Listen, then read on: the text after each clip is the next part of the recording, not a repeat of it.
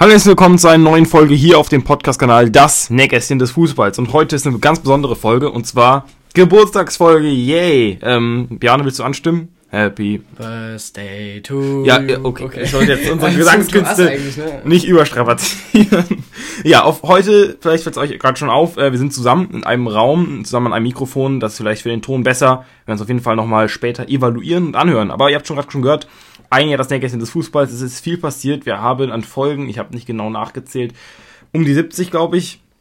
Wahrscheinlich gerade geknackt, wenn es 100 Folgen gibt, wird es nochmal eine Jubiläumsfolge geben oder so ähnlich. Aber ich gebe erstmal ab an Biane. Biane, wie hast du ein Jahr das Nähkästchen des Fußballs erlebt? Ja, intensiv, interessant. Ich habe viel dazugelernt durch die Recherchen. Immer natürlich äh, für jedes einzelne Thema haben wir uns ja natürlich immer vorinformiert. Und es macht Spaß. Ich bin immer noch motiviert, es weiterzumachen. Heute besondere Folge. Ich denke, wir reden einfach über Aktuelles, über, über uns ein bisschen und essen dabei Käsekuchen. Genau, Käsekuchen ist auch noch mit dabei. Ja, Berne, ich muss zugeben, seit ich den Podcast mache, das ist erstaunlich, ich habe vorher immer sehr viel Fußball geguckt. Ich habe, glaube ich, immer jedes Wochenende sehr viel geguckt. Natürlich ist es auch wegen Schule vielleicht, wegen ähm, anderen Hobbys vielleicht weniger geworden, aber ich gucke eigentlich zu wenig Fußball, muss ich ehrlich gesagt zugeben. Ich schaue Sportschauen noch sehr, sehr selten. Ich schaue Live-Spiele nur noch sehr, sehr selten auf The Zone. Ich habe auch nur The Zone. Also ich würde eigentlich gerne mehr gucken. Champions League schaffe ich aktuell zu schauen, weil es abends eigentlich immer gut passt. Aber wie sieht's bei dir aus? Schaust du, äh, hast du die Chance, viel zu schauen? Nee, leider auch nicht. Ich habe ja The Zone nicht oder zumindest jetzt gibt's wieder einen neuen Gratis-Monat, neues System. Ein bisschen könnte man noch mal überlegen, aber aktuell habe ich es leider nicht. Sky habe ich auch nicht. Muss ich halt häufig bei Freunden mich informieren oder, oder halt gucken, zu denen fahren. Und leider auch zu wenig, aber ich schaue mir halt, wenn ich ein Spiel gucke, dann achte ich genau auf das, was mir auffällt. Zum Beispiel, wenn im DFB-Pokal habe ich ja auch die Folge danach gemacht, weil ich alle Spiele geguckt habe, die übertragen wurden. Es waren ja drei von vier im Viertelfinale und ich versuche alles zu gucken, was geht und wenn es halt mal nicht geht, dann ist schade, aber ich denke, ich würde noch gerne mehr gucken, aber insgesamt ist das schon eine gru solide Grundlage. Und wie informierst du dich so über Spiele von deinem Verein? Also du bist ja leider Fan von einem gelben Club, das ich nicht so ganz befürworte, aber wie informierst du dich da? Hast du da bestimmte Tools, Medien auf deinem Smartphone, über die du dich informierst? Ja, also ich, ich habe viele Freunde auch, die BVB-Fans sind. Das heißt, BVB gucke ich häufiger mal. Dazu habe ich Kicker auf dem Handy. Da erfahre ich eigentlich relativ viel über alle Mannschaften, erste, zweite Liga. Und sonst, ja, wie gesagt, versuche ich alles zu gucken. Und zur Not, wenn gar nichts geht, höre ich auch mal BVB-Radio. Da höre ich bisschen Nobby Dickel zu, Vereinslegende von Dortmund, wie er ins Mikrofon schreit und hoffentlich dann positiv schreit. Ja, bei Schalke ist es ja, ja, äh, läuft alles nur auf Sky, also gar nicht auf The Zone, kein einziges Stimmt. Spiel. Das ist ein bisschen schade. Ich schaue eigentlich immer, wenn Spieltag ist, auf Instagram, poste immer Schalke die Posts und dann schaue ich immer in die Kommentare rein. Das ist ein bisschen eine interessante Methode, aber die Fans sind, können da immer gut schon wiedergeben, wie er gerade spielt ist. Manchmal schreiben die, die spielen halt so schlecht, wie sie noch nie gespielt haben. Wenn Gramotzes raussteht, dann weißt du schon, dass das ziemlich schlecht war. Zumindest war es mal, als Gramotzes noch da war. Aber es ist immer für mich so ein ganz gutes Informationsmedium. Mhm. Natürlich auch Knappenradio haben wir quasi auch als äh, Alternative zu BVB. Äh, aber da ist das nicht ganz so spannend mit dem Kommentator. Die, die schreien sehr selten, die beiden Kommentatoren, sondern die sind manchmal etwas monoton, aber trotzdem ähm, Liebe für die, äh, bitte. Von, von diesem Kanal aus. Ja, ansonsten schaue ich ganz auf transfermarkt.de. Ich denke, du machst es ähnlich. One Football ist ja eine gute Plattform. Oder eben die Webseiten von den Vereinen. Ja, ja, genau. Das mache ich. Ja, dann erstmal die allgemeine Meinung. Wie sieht es aktuell mit dem BVB aus, Berne? Wie bewertest du das?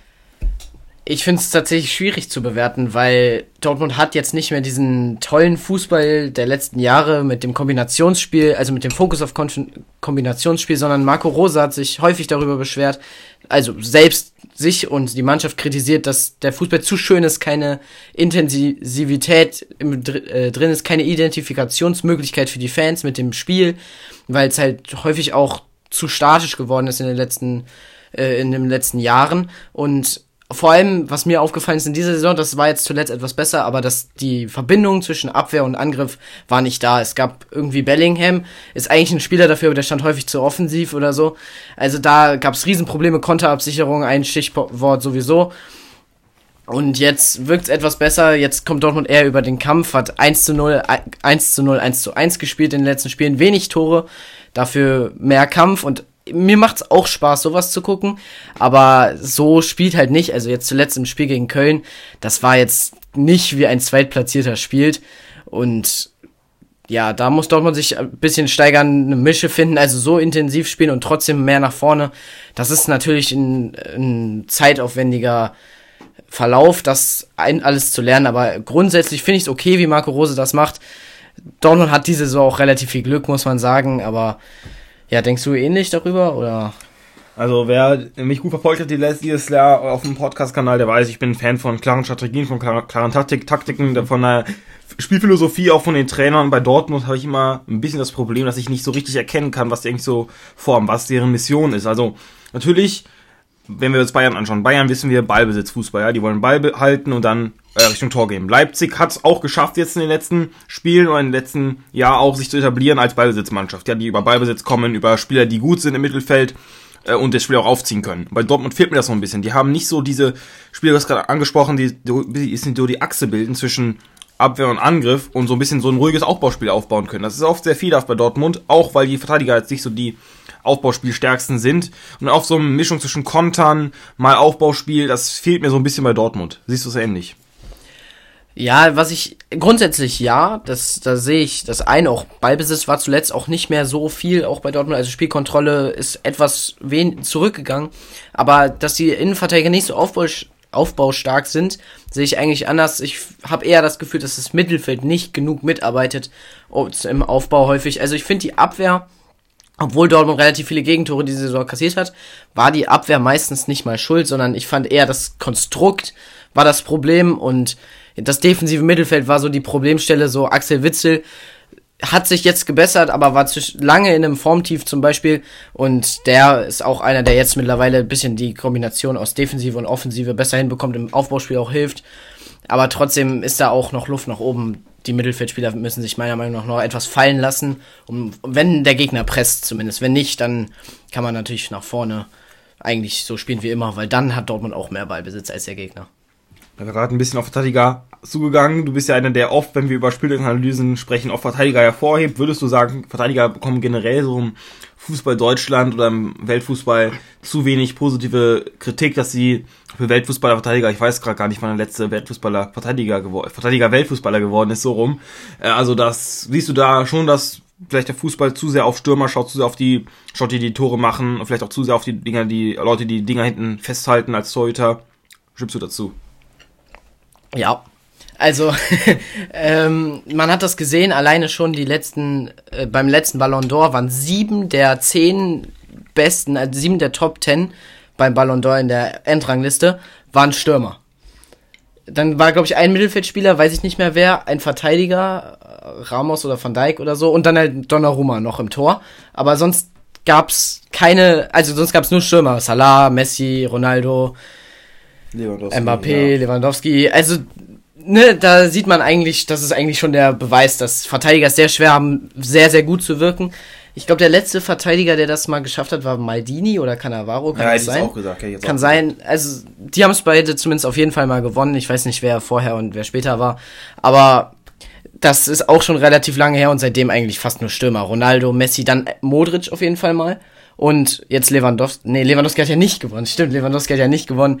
Aber. Und Jorginho war der Europas oder was für nochmal Jorginho die Nummer? Der hat doch irgendwas gewonnen. Der hat nicht den Ballon d'Or gewonnen. Vielleicht von der EM was? Weltfußballer? Äh, äh, Wei weiß ich nicht genau. Habe ja. ich, hab ich nicht gut mitbekommen. Ja. Aber er ist, glaube ich, Dritter geworden immerhin ja. bei der ähm, bei der Top 10, bei dem Ballon d'Or.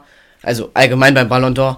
Und es waren sechs. Ich habe mich eben vertan, es sind sechs von zehn gewesen und nicht sieben von zehn, die Stürmer waren, weil Kanté und Jorginho sind ja beide drin gewesen. Ja, stimmt. Ja, das ist auf jeden Fall eine Entwicklung, auf die ich auf jeden Fall zustimmen kann. Ich gehe direkt auf einen Spieler ein, der vielleicht gut reinpasst, Harry Maguire. Also ich muss sagen, er ist ja wirklich zum Meme geworden. Äh, wenn man, das sind ja mal durchforstet. Ich habe heute auf TikTok war ich unterwegs. Ich habe, glaube ich, äh, von zehn Videos fünf von Harry Maguire gefunden. Also es war wirklich extrem, muss ich sagen, heute oder auch letzten Wochen, was Harry Maguire so, ähm, was dir so angeht. Was dann deine Meinung zu Harry Maguire? Ich persönlich finde, dass er natürlich, er war sehr teuer, überteuert würde ich schon sagen, aber ich denke trotzdem, der Hate ist schon, er ist schon zu groß. Ich denke, Maguire ist ein Verteidiger auf Champions League Niveau, würde ich schon zustimmen. Natürlich einer, der oft Aussätze hat, aber ich denke, wenn man sich immer nur die Sachen rauspickt, die schlecht sind, ist natürlich äh, manchmal da, aber er hat natürlich auch ganz klar die Fehler, die man sehen muss, aber ich denke, er ist trotzdem, er muss ja irgendwie zu United gekommen sein, aber bei Leicester sehr, sehr stark. Ja, was sagst du? Ja, er spielt ja auch bei Manchester United Stamm, also fast immer steht er in der Startelf und wird geschätzt von der Mannschaft, Führungsspieler sowieso, aber auch sehr, sehr zweikampfstark, sehr, sehr robust und natürlich bisschen fehleranfällig und ich habe das Gefühl, er sieht auch häufig etwas unglücklicher aus, als es eigentlich war. Also es ist gar nicht so extrem schlimm gewesen, aber es, er macht es irgendwie so, dass es unglücklich aussieht oder so. Oder steht halt mal falsch bei einem Eigentor oder so. Der Hate ist bisschen zu groß für Harry Maguire, aber er ist jetzt auch nicht der Top-Verteidiger, an den ich denke, wenn ich an einen Top-Verteidiger denke. Also, da denke ich eher an Van Dijk oder so. Ja. Ja, einer, um den es ja wenig Hate, weniger Hate gibt, würde ich sagen, ist Angolo Conte. Ja, was soll ich äh, zu Conte sagen? Conte ist auf jeden Fall einer, der als Pferdelunge auftritt, der bei Chelsea Champions League Sieg jetzt, äh, letztes Jahr wirklich der, der dominante Spieler war wahrscheinlich. Oder einer dominanten Spieler neben Jorginho, vielleicht können wir auf beide eingehen. Jorginho hat ja wieder diese Welle, die positiv war, hat sich bei ihm wieder umgeschlagen bei Jorginho, weil viele gesagt haben, ja, Overpower, der kann eigentlich nichts aus Elfmeter und hat nur so seine ganzen Tore gemacht. Also diese Chelsea-Achse Conte, Jorginho. Ja, es ist sehr schwierig. Ich denke, Conte ist etwas überhyped gewesen, einfach weil er einfach ein geiler Typ ist. Ich denke, da können wir uns auf jeden Fall mal festhalten. Conte ist ein sehr geiler Typ, äh, was er macht, soziales Engagement, wie er auftritt, äh, wie er einfach, wie er einfach als Fußballer ist sympathisch, dass er immer noch mit einem kaputten Handy oder ähm, dass er mit dem, mit dem Fahrrad zum Platz fährt. Oder ich habe letztens gelesen, Jamie Vardy wollte ihm gratulieren nach dem Champions League Sieg ähm, Jahr 2021 und dann hat er ihn angerufen und Kanté hat dann drei Stunden später zurückgerufen, hat sich entschuldigt, dass er nicht dran gehen konnte, weil er war noch eine Runde joggen, direkt nach dem, nach, nach dem Abend des Champions League Siegs. Ich denke, der war auch bestimmt nicht nur mit Wasser vollbracht worden, aber trotzdem Kanté war direkt wieder joggen und konnte nicht rangehen. Ja, was sagst du zu beiden, Conte und Jorginho? Also ich finde persönlich, Lewandowski oder irgendwer war natürlich krass diese Saison, keine Frage, aber ich finde, Kanté hätte das gewinnen müssen. Gerade deshalb, weil Verteidiger und so selten vorne mit dabei sind und er war Fünfter. Ich fand ihn auch stärker als Jorginho. Jorginho fand ich auch nicht so schlecht, wie viele gesagt haben, aber Kanté war, fand ich noch ein deutliches Stücken besser, weil was der für eine Saison gespielt hat, vor allem im ersten, also in der Ende der letzten Saison, also von Januar bis Juni ungefähr. Das war nicht von dieser Welt. Der hat alles abgelaufen. Der hat auch Pässe gespielt. Der kann einfach alles im defensiven Mittelfeld. Und ich finde, das habe ich auch vor dieser Abstimmung schon gesagt, dass er das hätte gewinnen müssen. Dazu sein cooler Charakter. Er fährt auch das, also Zitat habe ich mal gehört, das auffälligste Auto beim, bei seinem Verein weil er das unauffälligste fährt, weil er, ich weiß gar nicht, was es ist, aber er fährt ein Fiat oder so, glaube ich, wenn er zum Training fährt. Ja, Alle anderen fahren halt Porsche oder Ferrari oder Automarken sind nicht mein Ding, aber er, ihr wisst, was ich meine und ja, Kanté ist ein super Typ, hat 2016 mit Leicester die Meisterschaft gewonnen, ist daraufhin zu Chelsea gegangen und ja, er ist extrem cool charakterlich wie auf dem Feld, eine Verstärkung für jede Mannschaft. Ja, zwei andere Kandidaten. Ich bringe jetzt mal zwischen den Themen wild hin und her, ein bisschen so wie bei einer Rundfrage-Kategorie. Äh, ist natürlich Ronaldo und Messi. Ja, Ronaldo jetzt mittlerweile auch schon. Ich habe letztes Mal geguckt, Ronaldo ist schon 37. Ich habe gedacht, boah, also da ist mir wirklich der Mund stehen geblieben, offen stehen geblieben. Ronaldo schon 37, Messi glaube ich 34 ungefähr, oder 35. Das ist ein kleiner Unterschied. Natürlich ist die große Frage, wer ist der, wer ist der Goat? Ronaldo oder Messi? Jan, direkt, bevor ich rede. Ich bin gespannt auf deine Meinung. Ich finde es sehr, sehr schwierig. Ich habe zwischen den beiden nie einen so. Oh, stark. Lennart hat das Kuchen runtergeworfen. Äh, ich habe noch nie einen großen Unterschied gesehen zwischen. Also, mal war der eine besser, mal der andere. Wenn ich mich entscheiden müsste, hätte ich gesagt, Messi ist der etwas bessere, weil er mal unter anderem eine Saison gespielt hat, wo er 50 Tore in einer Saison geschossen hat. Das ist natürlich nicht von dieser Welt und deswegen würde ich Messi sagen, aber ich habe auch keinen großen Favorit. Ich finde Messi vielleicht etwas sympathischer, aber grundsätzlich finde ich eher Kanté oder so gut. Ja, zwischen den beiden ist es sehr schwierig. Ich würde mich gerne anschließen, es ist sehr ausgeglichen. Ich denke, fußballerisch ist Messi schon der Bessere. Also Messi, was er, was er am Ball kann, was der Abschluss hat, denke, da kann Ronaldo, mhm. da kann Ronaldo eigentlich nur hinterher gucken. Ronaldo ist natürlich menschlich gesehen, habe ich lange Messi für den Besseren gehalten, aber ich habe auch gute Seiten von Ronaldo gesehen in bestimmten Clips, in bestimmten Artikeln, aber natürlich ist auch immer da etwas anderes dargestellt, als vielleicht wirklich ist. Also muss man da immer alles mit Vorsicht genießen. Ich würde wahrscheinlich lange Zeit nicht Messi vorne gesehen. Aktuell würde ich schon noch Ronaldo vorne sehen, weil bei PSG, ich habe Messi wirklich seit Ewigkeiten nicht mehr in Schlagzeilen gesehen, mhm. was jetzt positiv angeht, äh, was Tore oder Rekorde oder etc. angeht. Und Ronaldo ist dann eben doch noch bei United der, der einfach Doppelpack raushaut, der Champions League die gecarried hat, der in der Gruppenphase jedes Spiel ein Tor geschossen hat. Er ist natürlich rausgeflogen gegen Atletico im Achtelfinale. Ich denke, Ronaldo ist aktuell auf jeden Fall der bessere. Aber natürlich auch, beide haben es aktuell nicht leicht bei ihren Vereinen. Ich denke, das kann man auf jeden Fall so festhalten. Beide sind nicht mehr in Champions League aktiv, was auf jeden Fall sehr schade ist. Ich habe auch vom Gerücht gehört, jetzt dazu dann direkt mal deine Stellungnahme, dass PSG möglicherweise Ronaldo holen könnte oder United holt Messi oder City holt äh, Ronaldo und Messi. Was würdest du sagen, wenn es mal so eine Wiedervereinigung gäbe, äh, bei welchem Verein auch immer? Ja, also erstmal kurz finde ich es nicht unbedingt schade, dass die beide schon aus der Champions League raus sind, weil ich mich sehr freue, dass PSG ausgeschieden ist. Aber wenn eine Videover Wiedervereinigung käme, ich meine, du hast gesagt, Ronaldo ist 37 oder so und Messi auch um den Dreh 36 vielleicht oder so, aber die sind beide schon relativ alt. Ist nicht ganz so wichtig wie alt, aber auf jeden Fall, sie sind am Ende ihrer Karriere, sie werden sich jetzt nicht mehr verbessern, glaube ich. Beide trotzdem noch ein paar der besten Fußballer auf jeden Fall der Welt, natürlich obwohl des hohen Alters, deswegen könnte, ich fände ich es ganz lustig, sie zusammen zu sehen bei Manchester City, aber eine langfristige äh, Verstärkung wäre das nicht für Manchester City. Deswegen fände ich das auch gar nicht so schlimm, wenn sie sie holen würden, weil Manchester City haben wir auch mal einen Podcast ganz am Anfang schon drüber gedreht, einer der ältesten Podcasts. Ähm, ja, mag ich nicht besonders, auch wegen diesem großen Geld, den unfairen Machenschaften. Und ich sehe gerade, du hast deinen Kuchen schon aufgegessen. Naja, genau, äh, ich glaube aber nicht, dass es eine Wiedervereinigung, also eine Vereinigung zwischen den beiden geben wird.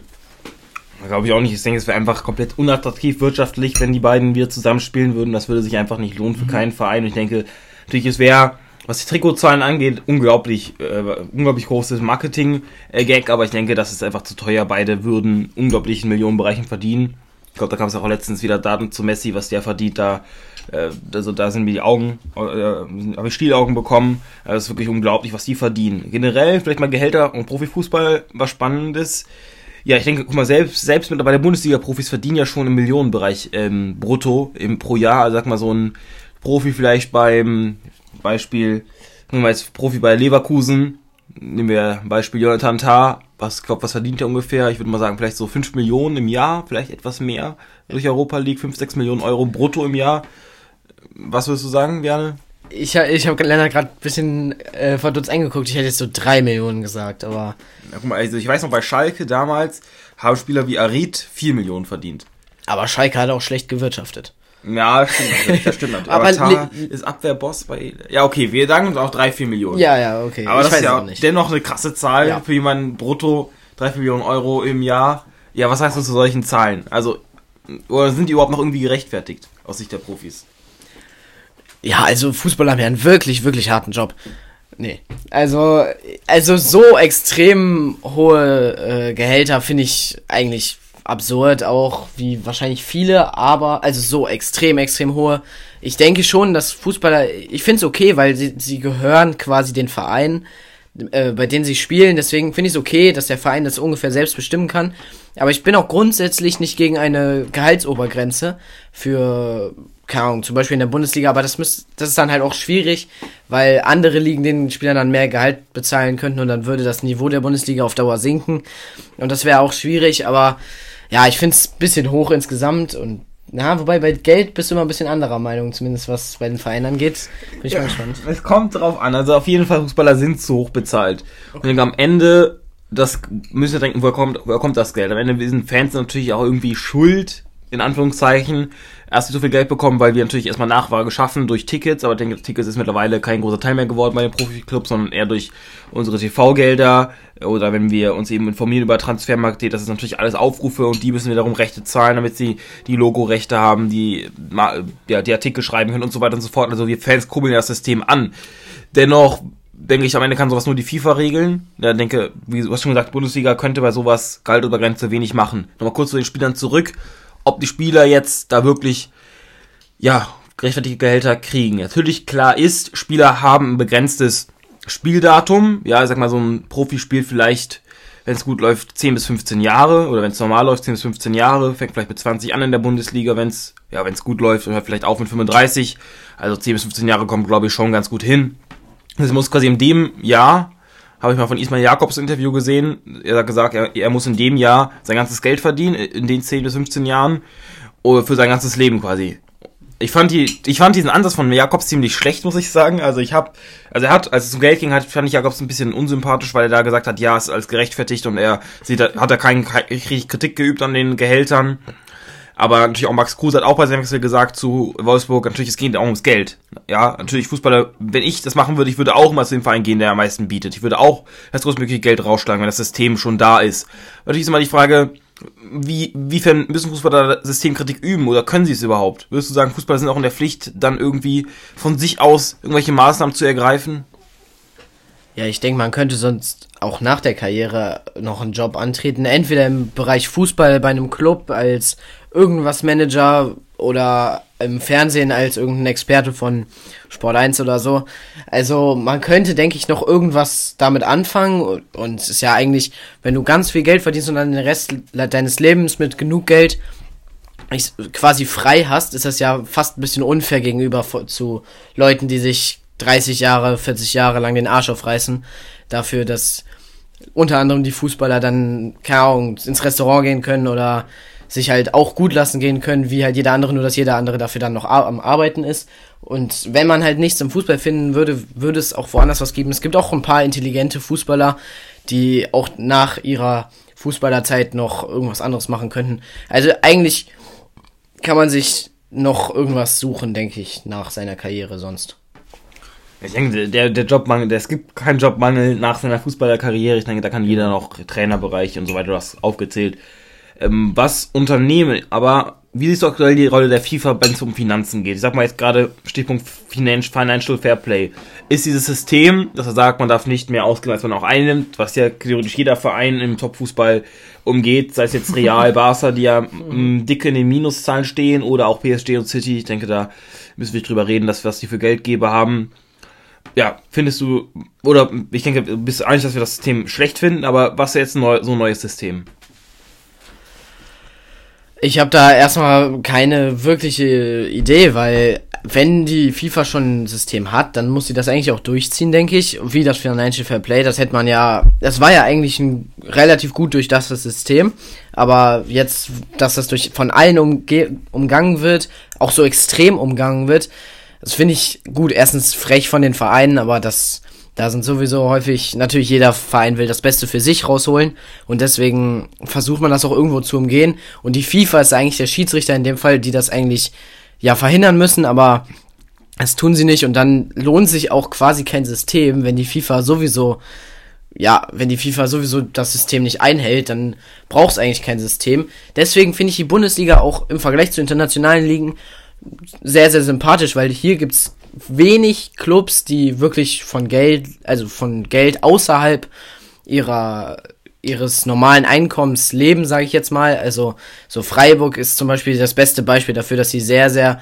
seriös sind beim Wirtschaften und sehr, sehr sympathisch sind beim Wirtschaften. Und da gibt's natürlich auch noch ganz fast alle Vereine, also es gibt ja keinen, der jetzt dafür bekannt ist, von einem Scheich oder von einem Oligarchen oder so zu gehören, sondern eigentlich auch im internationalen Fußball ist Bayern auch sehr, sehr äh, hoch angesehen für das, was sie, wie sie arbeiten und mit im Vergleich wenig Geld von außen sie auskommen. Auch wenn es da innerhalb von Deutschland schon Kritik gab, dass Bayern aus Katar und so auch relativ viele Gelder bekommt.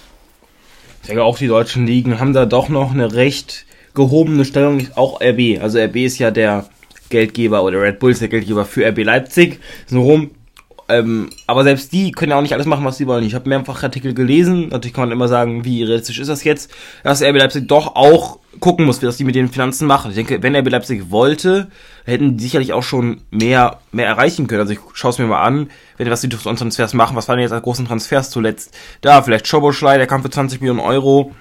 Ähm, Kunku kam aber auch nicht mehr für so viel Geld aus äh, PSG, da war ja auch gar nicht mal so bekannt, vielleicht 10 Millionen. Also die großen Transfers hat Leipzig jetzt nicht so gemacht, die haben schlaue Transfers gemacht.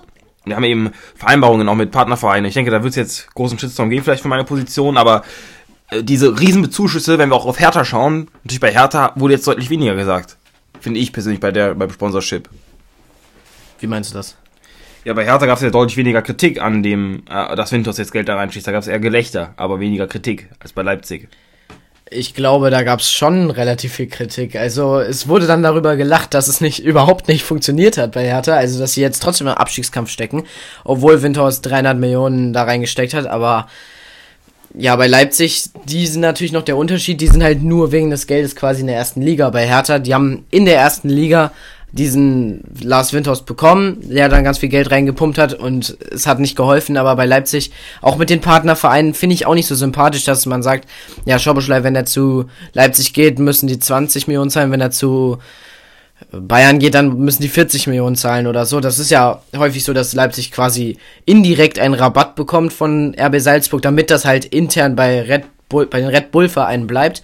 Ist ja auch nicht nur Salzburg, ist ja auch New York oder noch andere Vereine, aber ja, das finde ich auch nicht so, nicht so toll. Deswegen, ich bin auch kein großer Fan von Leipzig. Aber man muss sagen, sie kaufen, zum Beispiel haben sie nicht Patrick Schick gekauft, den hat dann Leverkusen gekauft. Hätte man vielleicht machen sollen, weil jetzt fehlt ein richtig guter Torjäger. Aber, ja, vor allem André holen Silva. sie. André Silva, ja, stimmt, aber der ist halt nicht so in Form. Also, ist jetzt etwas besser, aber er ist nicht so gut ja, in Form. Also, Leipzig holt vor allem Talente äh, entweder von Salzburg oder von New York oder von halt wo ganz anders aus aus Ungarn ist glaube ich von kurz vor kurzem eins gekommen, nicht so bekannt, aber ja, Leipzig guckt überall, hat ein gutes Scouting und das ist dann auch sympathischer als ein Manchester City, die dann ja, sich einen Ronaldo und Messi kaufen oder so.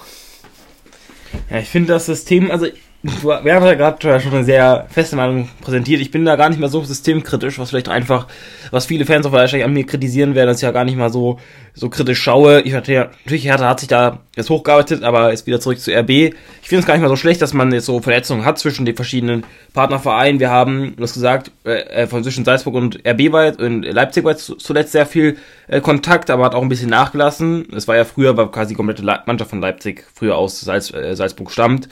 Mittlerweile wird aber auch mehr auf New York geachtet oder auch eben in Brasilien gibt es einen Verein, Bragantino, habe ich eine Doku zu gesehen, auf Sport Insight von Sportschau, also nochmal alle auf YouTube gerne nachchecken, da sind sehr geile Dokus drin zu Fußball, mhm. immer mal wieder reinschauen.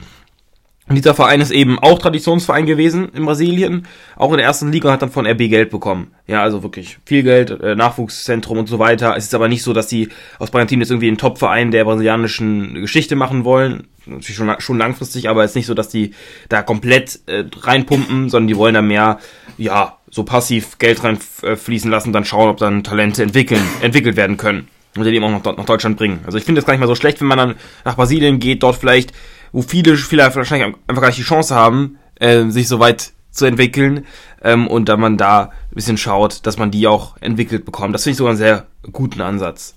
Ja, aber nächstes Thema, Björn. Hast du noch ein Thema? Ja, wir haben noch nicht über deinen Lieblingsverein, über Schalke geredet. Äh, ja, Hand im Gesicht, erstmal durchs Gesicht gewischt. Äh, ist peinlich, dass, Schalke, dass du Schalke-Fan bist, oder? Naja, peinlich ist, peinlich ist es nicht. Also Schalke hatte, Schalke hat auch mal erfolgreiche Zeiten. Schalke hat auch, äh, glaube ich, hat Schalke mehr Derbys gewonnen als Dortmund? Boah, sehr schwierig. Mehr Mitglieder? Mehr, mehr, mehr Derbys gewonnen. Ach so. Ich glaube, es ist ziemlich ausgeglichen. Vielleicht sogar Dortmund vorne. Ja, auf jeden Fall mehr Mitglieder. Bjarne, danke für die Vorlage. Äh, Schalke hat mehr Mitglieder als Dortmund. Schalke ist der viertgrößte Verein der Welt, wenn ich mich echt, äh, ich mich, mich täusche. Also, größter Verein der Welt ist meine ich, Benfica Lissabon äh, mit so, so vielen tausend Mitgliedern. Dann kommt, glaube ich, Bayern. Dann noch äh, irgendein anderer Verein aus England City, United oder so. Und dann kommt, glaube ich, Schalke. Ja, also. Oder Bayern, Bayern ist vorne? Ja, ich glaube schon, aber Benfica Lissabon ist da auch irgendwo dabei. Ja, ja. Und Schalke ist Vierter auf jeden Fall, weiß ich auch. Ja. Perfekt. Ja, und jetzt wieder zurück zum Thema. Äh, Habe ich ja gut abgelenkt. Ja, Schalke aktuell es läuft ja wieder besser, nachdem Michael Büskens, Michael, genau, Mike, ich sage einfach weiter Mike, Michael ist ein bisschen komisch. Äh, Mike Büskens, neuer Trainer, hat mal wieder zweimal jetzt gewinnen können. Vor der Länderspielpause ist wieder frisch reingegangen. Und ich denke, ja, es ist sehr schwierig. Gamotzes war natürlich als Typ, als Mensch, wie auf dem PKs aufgetreten ist, er war sehr sympathisch. Er war wirklich ein cooler Typ. Ich hätte ihn noch gerne länger wahrscheinlich gesehen, weil er einfach als Mensch, es ist ja auch, als Trainer möchte ich, dass du einen guten Menschen hast, der auch gut, der einfach nett ist. Ja, das fand ich immer cool. Erste PK von Gamotzes damals in der Bundesliga noch. Ich wusste einfach direkt, Gamotzes könnte auch ich sein. Ja, also es könnte von dem Typ, wie er redet, wie er wie er, wie er sich artikuliert, er könnte auch ein normaler Fan sein, ja, so wie äh, ich oder ein anderer Schalker. Jetzt ist natürlich leider raus, auch einfach weil, was vielleicht auch, wenn man auf andere Teams schauen, wie zum Beispiel Gladbach, Hütter zeigt immer wieder, dass er lernfähig ist, dass er bereit ist, was zu tauschen. Das zeigt Gramotzes eben einfach viel zu wenig oder hat viel zu wenig gezeigt, meiner Meinung nach. Immer 3-5-2-System, immer gleiche Taktik. Auejan, Flanke, Tirode, Tor. War eigentlich immer so. Dann hat mal, als Tirode nicht mehr da war, ein bisschen schlechter geklappt, aber immer noch irgendwie geklappt. Man war, Schalke hat da kann man auch sich festlegen, die besten Individualspieler der Liga. Also von den Individualspielern her müsste Schalke eigentlich Meister werden. Aber es gibt eben noch nicht so richtig diese Taktik, es gibt noch nicht so richtig diese, dieses Feeling vielleicht auch, was jetzt auch gelernt hat unter Mike Biskins, dass man doch deutlich mehr gekämpft hat, auch gegen die Vereine. Man hat die zu Boden gerungen, man hat versucht, ja, wirklich Mentalität reinzubringen. Aber was sagst du denn zu Schalke, so von außen? Ja, ich bin ja nicht ganz so informiert wie du über Schalke, aber also ich fand es auch etwas überraschend tatsächlich, dass die Gramotzes rausgeworfen haben. Natürlich hatten sie einen, wahrscheinlich den besten Kader der Liga, vielleicht noch Bremen, aber grundsätzlich hat Schalke einen super Kader und an sich hatte ich auch das Gefühl, dass Gramotzes ein gutes Teamgefüge hergestellt hatte. Also ab dem Moment, wo er da war, lief es in der ersten Liga gut, sind sie abgestiegen, hoffnungslos, das war ja okay. Aber dann hatte ich das Gefühl, dass sie eigentlich gut so reingefunden haben in die Saison, gut sich, äh, ja gut, reingefunden, nicht extrem, sie waren nicht ganz oben dabei die ganze Zeit, aber sie haben so, ja, ich hatte das Gefühl, es ist, ein Team entstanden von einem letzte Saison noch total verunsicherten Team. Zum Beispiel hier Malik Chiao. Zum Beispiel letzte Saison, der ist, wie alt ist er? 20 vielleicht? 20, ja. Ja, ungefähr. Und er hat letzte Saison so eine schlimme Saison direkt als erste Bundesliga-Saison miterlebt und dann solche Spieler wieder hochzupäppeln, halte ich für gar nicht so einfach. Aber ja, ich fand Gramotzes hat das gar nicht so schlecht gemacht und deswegen fand ich es sehr überraschend. Aber wenn du sagst, als Schalke-Fan, das war gut so, dann, dann wird es wohl gut so gewesen sein. Du hast ja mehr Ahnung davon als ich. Genau, viel mehr weiß ich aber über Schalke tatsächlich auch nicht diese Saison. Ja, natürlich als Schalke-Fan, du leidest immer jedes Spiel mit, du bist immer mit einem Fragezeichen im Gesicht. Gesagt, ich kann nur über Instagram vermuten oder über Kicker, Live-Ticker, schaue ich immer rein oder eben Knappenradio, es ist immer, es ist immer schon ein bisschen leid, ich verstehe nicht, warum, zweite Liga ist einfach besonders, ja, das kann ich auch nur den zukünftigen Absteigern sagen, zweite Liga ist besonders, das ist das ganz anderes, ja, das ist, es ist einfach was Neues, du kannst gegen jeden gewinnen, du kannst gegen jeden verlieren, du kannst gegen Aue mal 5-0 gewinnen, du kannst am nächsten Tag dann gegen Hansa Rostock 3 zu, äh, 4 zu 3 verlieren. Also es ist wirklich alles möglich. Du musst ein Team haben, das ist das Wichtigste. Schalke hat vielleicht einen Fehler gemacht, dass man zu wenig Erfahrung geholt hat. Man hat natürlich Terodde, man hat Drexler. Ähm, aber danach ist schon ein bisschen weniger. Man hat natürlich noch Kaminski theoretisch als erfahrenen Spieler. Ich hätte vielleicht noch ein paar mehr erfahrene Zweitligaspieler gewünscht. Im Kader hätte vielleicht noch ein bisschen gut getan. natürlich, man hat auch Spieler wie Salazar, wie, U, wie Auejan. Ich muss eigentlich sagen, gerade Rufen Schröder, alle Transfers von Schalke waren, glaube ich, ausnahmslos gut. Wenn wir jetzt mal schauen, Itakura in der Abwehr, so ein, so eine Maschine, muss ich einfach mal so sagen. Im Tor Freisel, okay, Tor ist ein bisschen eine Problemposition, nicht Problem, aber manchmal finde ich Freisel doch ein bisschen zu unsicher. Und wir den einige Fans sehr gut feiern. Im Mittelfeld hat man äh, Salazar natürlich absolut stark unterwegs. Drexler. Latz. Äh? Latzer. Latzer hat man noch. Latzer aber auch zuletzt muss ich sagen, Latzer ist nicht mehr, ist nicht mehr Stammspieler. Hat Ramotzes ihn auch auf die Bank verbannen müssen. Aber er ist einfach nicht mehr so der Leistungsträger. Drexler auch dasselbe, ähnlich. Auch er muss oft auf die Bank oder gar nicht in Kader aus Leistungsgründen, wurde auch nochmal dann hervorgehoben. Man hat einfach bessere Spieler oder man hat Spieler, die sich einfach mehr reinhängen. Auf Außen, Auejan, unglaublich stark, muss ich glaube ich nicht viel zu sagen. Ranftel, ja, Ranftel, ja, halt, ne? Also, denke ich, vielleicht der einzig schwächere Transfer von Schalke. Sonst hat man da noch Aydin, der aber aktuell verletzt ist. Oder eben Windheim jetzt neu geholt, der auch sehr gut gespielt hat, aber auch jetzt eben verletzt ist. Und vorne Tirod und Bülter, ich würde sagen, das sind die Transfers des Jahres auf Schalke zumindest. Also nicht die, nein, sind nicht die Transfers des Jahres, würde ich jetzt so hoch vielleicht nicht hängen.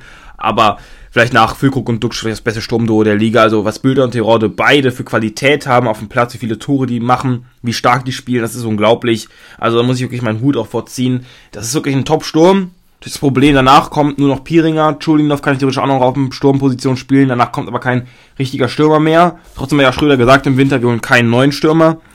Auch wenn Gespräche geführt wurden, was vielleicht das am Ende vielleicht gar nicht mal so schlecht war.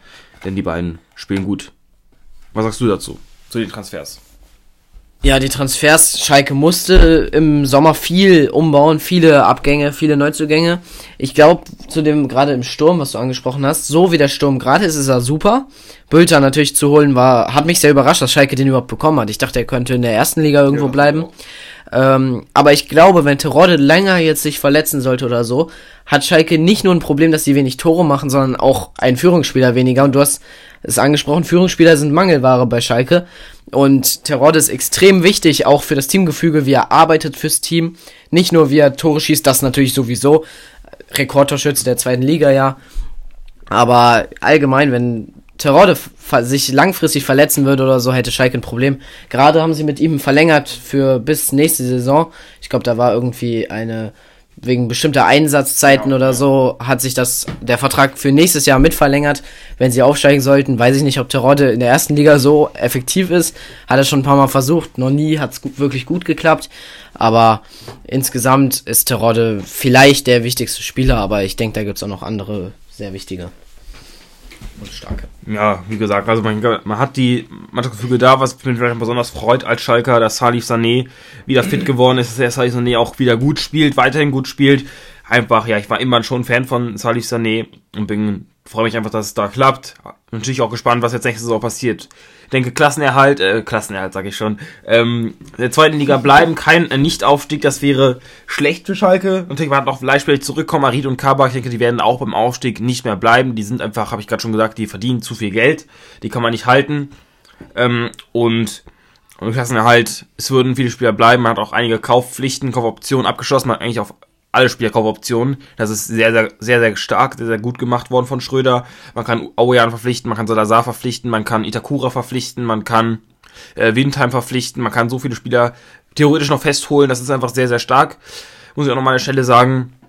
Und man wird schauen, was die neue Saison bringt. Ja, Bernd, wir hatten letztens eine Folge gemacht, Zweitliga-Tipps, wer steigt auf? Würdest du da nochmal was revidieren wollen oder würdest du nochmal was neu aufstellen?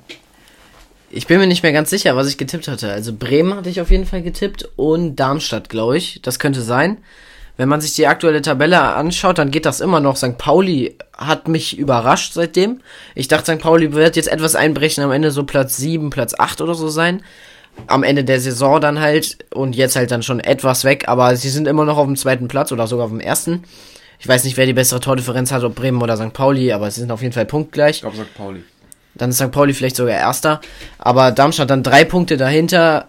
Auch auf jeden Fall noch drin. Und Schalke macht mir jetzt Angst, dass sie wieder aufsteigen. Der HSV ist schon relativ weit weg, glaube ich nicht. Wobei, HSV spielt gegen kein Top-Spiel. Gegen, gegen kein Top-Team mehr. Sondern nur noch gegen unterklassige, also nein, nicht unterklassige, sondern Teams, die in der Tabelle hinter ihnen stehen. Und das kann ein Riesenvorteil im Aufstiegskampf sein. Wobei beim HSV, die verlieren so oder so die letzten paar Spiele, da braucht man sich gar nicht, da kann man sich sicher sein. ja, und ich glaube sonst Bremen und Darmstadt würde ich auch noch bei bleiben. Darmstadt spielt recht einfachen Fußball, muss man sagen. St. Pauli auch etwas einfacher halt und Bremen so ein schon komplexer, weil sie halt einfach bessere Spieler haben, aber trotzdem noch ähm, nicht so komplizierten Fußball, wie wirklich manche andere Teams das spielen. Zum Beispiel Nürnberg hat einen sehr, sehr komplexen Stil. Will ich jetzt auch gar nicht so genau erklären, aber man merkt schon immer so ein paar Sachen. Allein schon die Aufstellung, die häufig gewählt wird mit den vier, vier Verteidigern, dass die Außenverteidiger die ganze Linie runter und rauf rennen müssen. Das ist schon häufig etwas kompliziert für die Spieler, weil sie, weil das Zentrum sehr dicht ist und die Außen halt nicht so. Die Außenverteidiger sind in einer extremen Rolle. Dazu relativ offensiv und trotzdem defensiv muss alles passen. Und allein an der Aussprache von Robert Klaus, ich rede jetzt noch von Nürnberg, ähm, weiß man schon, dass er ein Taktikfan ist. Also er war auch mal in den Medien, weil er so ein ja, so ein ganz neu, das, das Trainer, die Trainersprache auf ein neues Niveau gehoben hat, sage ich mal, weil er einfach, ja, total kompliziert redet und die Spieler müssen auch komplizierte Sachen lernen. Der HSV genauso, auch ein sehr komplizierter Stil. Aber bisher dominieren die einfachen Stile in der Liga. Du hast gesagt, Schalke hat auch einen eher einfachen Stil. Ähm, ja, zumindest keinen extrem genauen Stil, aber das deutet dann häufig auf einen eher einfachen Stil hin. Und ja, das sind e bisher eher die erfolgreichen mit Darmstadt, St. Pauli und Bremen. Ja, ich habe gerade nochmal nachgeschaut, ähm, wie es da aussieht. Paderborn, die zweite Liga generell aktuell sehr, sehr spannend. Also das ist wirklich unglaublich äh, spannend. Gerade, aber unten leider äh, Ingolstadt und, und Aue. Aue ist es, glaube ich, ja. Mhm. Beide sehr abgeschlagen. Also eigentlich keine Chance mehr auf Klassenerhalt. Sandhausen, äh, Dresden auf dem Relegationsplatz noch ein bisschen das Fragezeichen, wer dahin landet. Paderborn, Achter, gutes Beispiel, hat auf dem Relegationsplatz 16, 9 Punkte Rückstand und nach vorne auf Relegationsplatz 3, 11 Punkte. Also, die sind so ein bisschen, kann auch viel passieren, wenn Paderborn jetzt drei Spiele gewinnt, vielleicht ist man dann oben ein bisschen mit drin, wenn man drei Spiele verliert, ist man vielleicht ein Abstiegskampf. Das kann so schnell gehen in der zweiten Liga, das ist einfach wieder, das macht wieder Spaß, das ist einfach wieder geil und von daher macht es auch einfach Spaß zuzusehen. Meine Kandidaten, ich habe letztes Mal, glaube ich, Bremen, äh, HSV äh, Schalke gehabt, würde ich jetzt revidieren wollen, gerade in Sicht des, aus Sicht des HSVs. Ich, ah, wohl, hm, ist sehr schwierig komm, ich bin mal konstant und sage, es bleibt so, bei, bei, bei Bremen, Schalke, HSV. Ich glaube, der HSV wird es noch irgendwie gebacken kriegen. Schalke hat aber jetzt noch, Schalke hat noch die letzten Spieltage, äh, letzten Spiele noch gegen Bremen, Darmstadt und St. Pauli. Also das ist auf jeden Fall auch kein Spaziergang mehr für Schalke. Aber eben auch alle sechs Punkte Spiele. Wenn du das gewinnst, dann alle dreimal gewinnst, dann hast du, ja, dann sieht's gut für dich aus. So viel zu dieser Folge. Ich glaube, wir haben schon 40 Minuten gesprochen. Das sollte reichen. Danke fürs Zuhören. Danke fürs Einschalten bei das Necklace des Fußballs. Äh, war eine gute Jubiläumsfolge, hat Spaß gemacht. Björn, was sagst du zu dieser Folge? Ja, war mal anders. Man konnte so frei über alles reden. Man musste nicht so mit vielen Statistiken kommen, nur halt die, die man im Kopf hatte. Und wir hoffen natürlich, euch hat's gefallen. Der Kuchen ist schon lange aufgegessen. Und deswegen ist jetzt ein guter Zeitpunkt, um diese Folge jetzt zu beenden. Und auf zum nächsten Jubiläum, würde ich sagen, ne? Jo, haut rein. Ah, und noch, was ich noch sagen wollte, bevor, ah, okay, ich, bevor okay, ich das vergesse. Okay. In unserem Shop, in unserem Shop ist noch bis zum 2. April oh, ja. unsere Einjahreskollektion online. Ja, es wird in ein paar Tagen einen Rabatt geben, um 20%, also haut auf jeden Fall da rein, deckt euch ein mit Sachen, die ihr braucht. Es ist eine limitierte Edition, also, ähm, ja, folgt uns auf Instagram. Unser Shop ist dort in der Bio, auch in der Spotify Bio. Wir sehen uns dann. Tschüss. Ciao.